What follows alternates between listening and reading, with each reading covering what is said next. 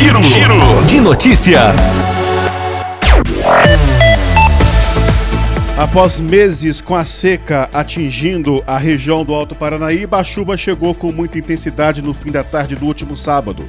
Cidades vizinhas a Rio Paranaíba registraram queda de granizo que deixou toda a população impressionada com as fotos e vídeos que rapidamente viralizaram nas redes sociais. Em Rio Paranaíba, no entanto, uma grande nuvem de poeira cobriu toda a cidade por volta das 17 horas e não demorou muito para que a chuva chegasse à cidade, aliviando o tempo seco. Segundo dados da estação meteorológica da Colchupé, houve aproximadamente a precipitação de 23 milímetros de chuva. Durante o dia, segundo os dados, a estação registrou média de 24 graus. A chuva em Rio Paranaíba, no entanto, veio acompanhada de fortes ventos e que derrubaram árvores na MG 230 nas proximidades do KM 4. A polícia militar foi até o local e retirou as árvores que interditavam a pista, segundo informações do comandante do pelotão de Rio Paranaíba. Segundo as informações do Centro de Previsão do Tempo e Estudos Climáticos, o dia deve ser de sol com aumento de nuvens pela manhã, pancadas de chuva à tarde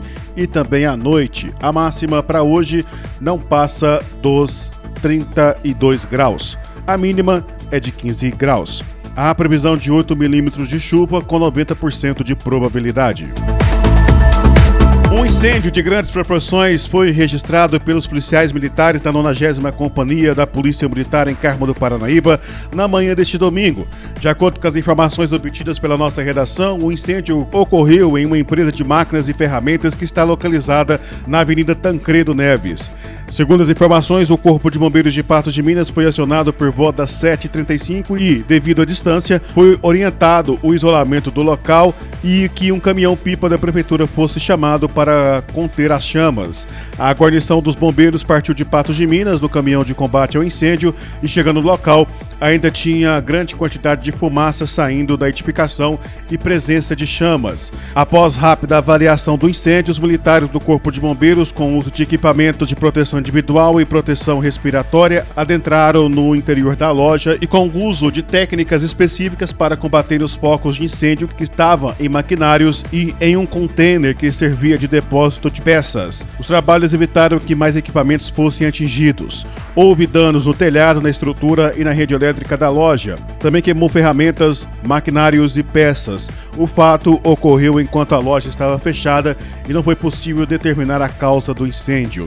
Uma densa fumaça tóxica podia ser vista de várias partes da cidade de acordo com as informações da Polícia Militar, curiosos estavam nas proximidades do local verificando o trabalho das forças de segurança.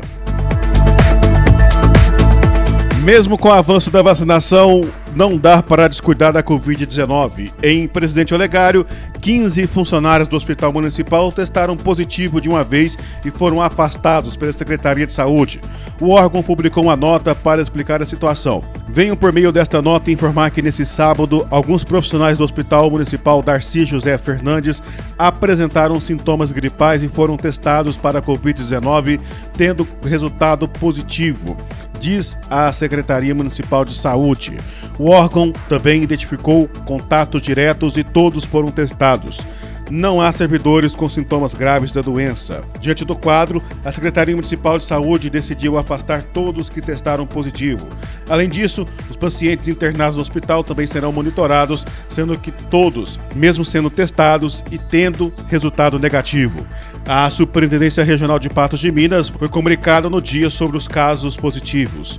A Secretaria Municipal de Saúde concluiu a nota alertando as pessoas sobre a importância do uso de máscaras, distanciamento, uso de álcool gel e lavar as mãos com frequência e evitar aglomerações.